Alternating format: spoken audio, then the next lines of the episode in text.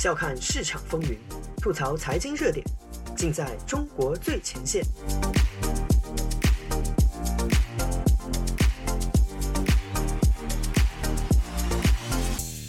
欢迎收听自由亚洲电台，这里是中国最前线，我是主持人子昭。这期节目我们接着来聊聊中国人为什么吃不上好药。上期节目我们提到了中国人吃不上好药的一个原因是中国因为种种原因自己造不了好药，进口药品的价格又一直高昂。这期节目我们就从需求端讲讲中国人吃不上好药的另一大原因——医保没有钱。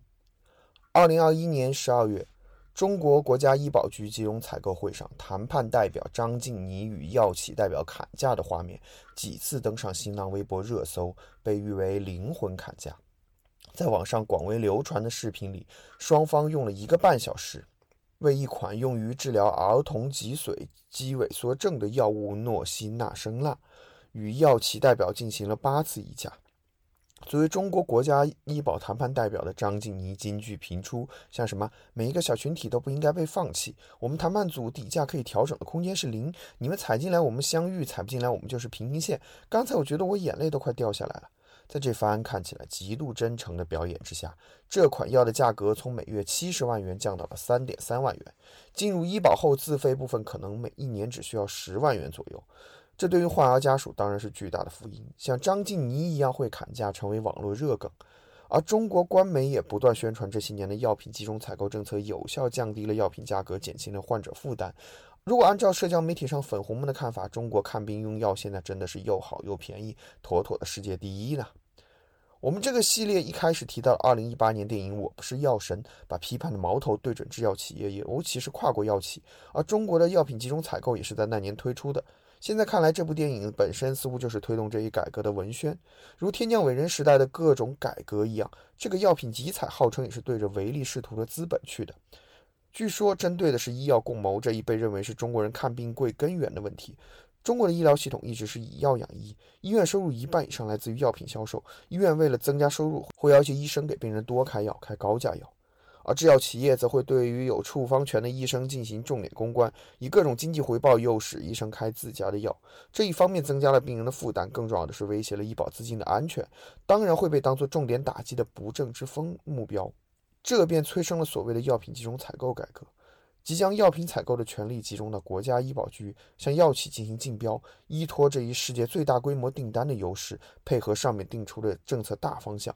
灵魂砍价的场面经常上演，在集中采购推行的初期，很多企业会配合一下，把几款药推出一个打到脚踝的价格，或者如本文一开始所说的，对某些单价奇高、市场很小的特种药、罕见病用药狂杀价，以便于将其纳入医保。这类药品的中国市场规模本身就很有限，跨国公司和中国政府在此处演一场双簧，博得好名声倒也无所谓。但实际上，外国药企对于集中参与采购的兴趣越来越大。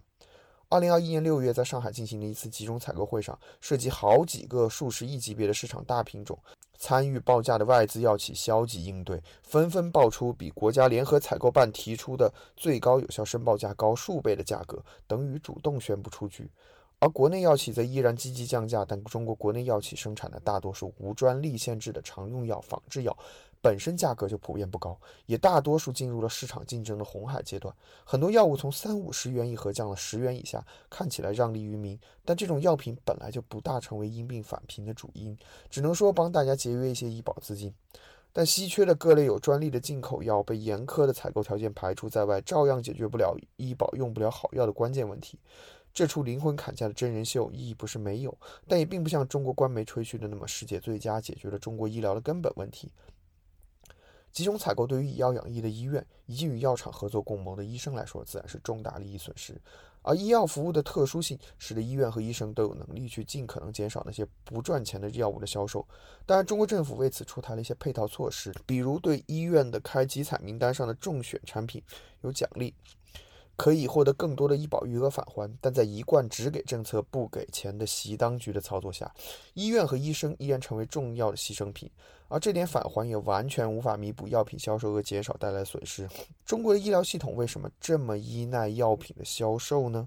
二零一零年代，通过城镇居民三级医保、农村居民合作医疗保险，中国的医保算是勉强做到了基本覆盖。这成为习当局特别着意鼓吹的一项政绩。但中国的医保体系的设计从第一天起就没打算真正全覆盖，其投入规模也不可能完全支持公立医院体系的运作，而公立医院得到财政拨款更十分有限，根本无法养活自己。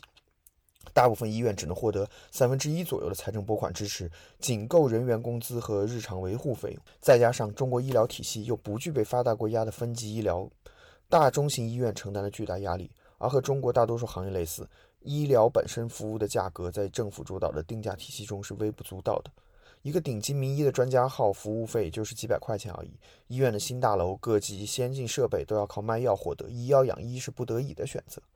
但中国的医保体系不仅在跟药厂玩灵魂砍价，对于其直接影响下的公立医院，更是一开始定价就打到骨折了。中国的医保对于各项医疗服务、各种疾病的治疗都制定了参考费用标准，而这一标准通常明显低于实际需要的费用。对于各个医院，更是制定了医保报销限额，超过限额便会对医院进行处罚，甚至停止其医保额度。出于这一压力，医院通常都对医生制定了严格的医保报销报销限额指标，超过限额就要处罚。医生们为了控制医保给付金额，并完成医院的创收指标。不得不尽可能控制医保内药品和耗材的用量，尽可能开国产低价药，而病人需要的各种进口药、新特药，在医保范围内会尽可能避免，转而开各种自费药品。当然，这部分药品就成为医院和医生的主要收入来源，而那些有处方权的医生则成为医药代表们激烈争夺的对象。公众舆论。不断指责医生收受呢医药公司好处，向病人推销昂贵药品，增加病病人的负担，让白衣天使跟医药公司一起成为唯利是图的反派。人们用不了好药，或者只能吃高价药，看来是都怪他们了。实际上呢，医生作为面向病人的接口，承担了整个体系的各种懒政恶政的后果。医生为了降低医保给付金额，只能尽可能避免医保内的高价进口药及耗材，或者让患者高价购买医保范围之外的自费药。但患者看到的只是这些药明明都在医保报销名录上，那么合理的怀疑就是医生、医院与医药公司勾结，有意不给病人用医保能报销的便宜的好药。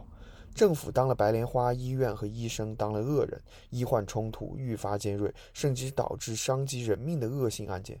医生成了公认的高危职业。而这种既要马儿跑又要马儿不吃草的玩法，直接的买单就是千千万万的病人，尤其是那些大病重病患者。很多人为了一个进口的心脏支架或是人工髋关节等到绝望，而那些须臾离不开靶向药的癌症患者，大部分只能倾尽家财自费买药。我不是药神中的凄凉场面依然在不断上演。欢迎继续收听自由亚洲电台。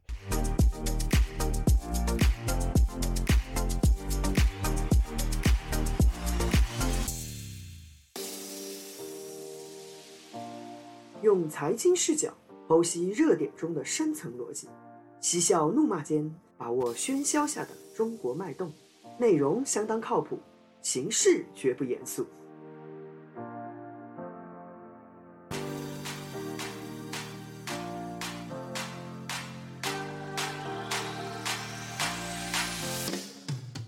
欢迎继续收听自由亚洲电台《中国最前线》。我们继续来聊聊中国人为什么用不上好药。中国人能享受的医疗服务，根据其身份是有非常鲜明的阶级分野的。二零零六年是一份内部流出的资料称，彼时中国的医疗费用百分之八十是用于干部阶层的医疗，引发了社会的热议。在那之后，这个比例到底占多大，已经成为一个谜，因为再也没有公布过。客观上讲，随着医保体系逐渐实现理论上全覆盖，近年来的医疗投入已经占 GDP 比重接近百分之七。说这几万亿的钱大部分都用于给老干部们疗养，也不大现实。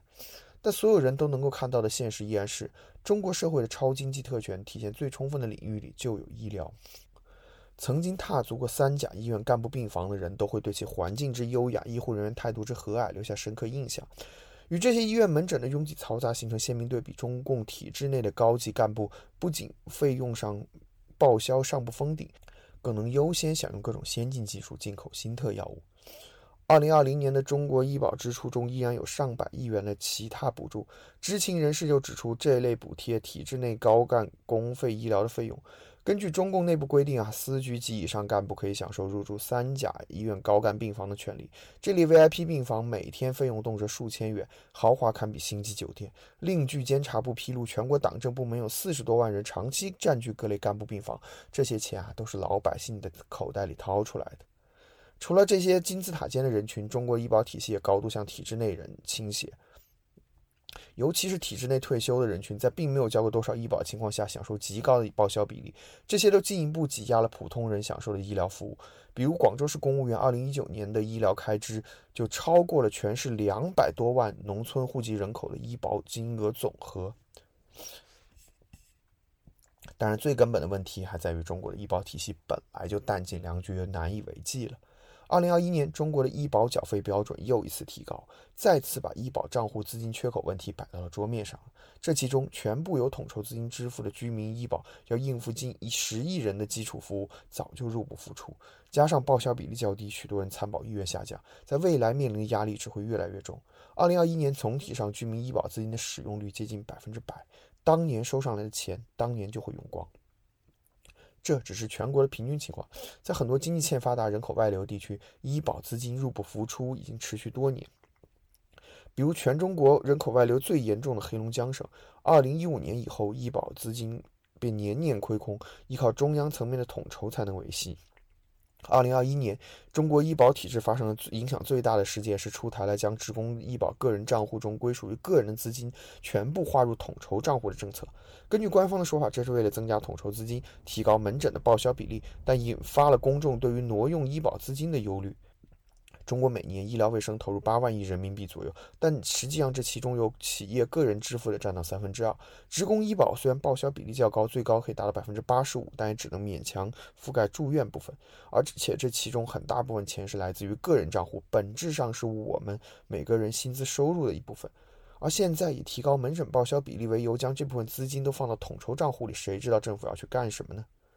当然，更严重的根本性问题在于各类社会保障体系都是现收现付制，而这一模式在当前中国人口快速老龄化的背景下，具有强烈的庞氏骗局色彩。中国人口负增长时代已经来临，在每年出生人口只有几百万、新增退休人口一千多万的大背景下，老人们必然要忍受越来越差的医疗服务，年轻人也很难有动力用血汗钱去供养自己的父辈。这是困扰许多老龄化国家的问题，但中国在人均 GDP 只有日本四分之一的时候，就达到了日本2005年的老龄化水平，老无所依的未来令人揪心呢。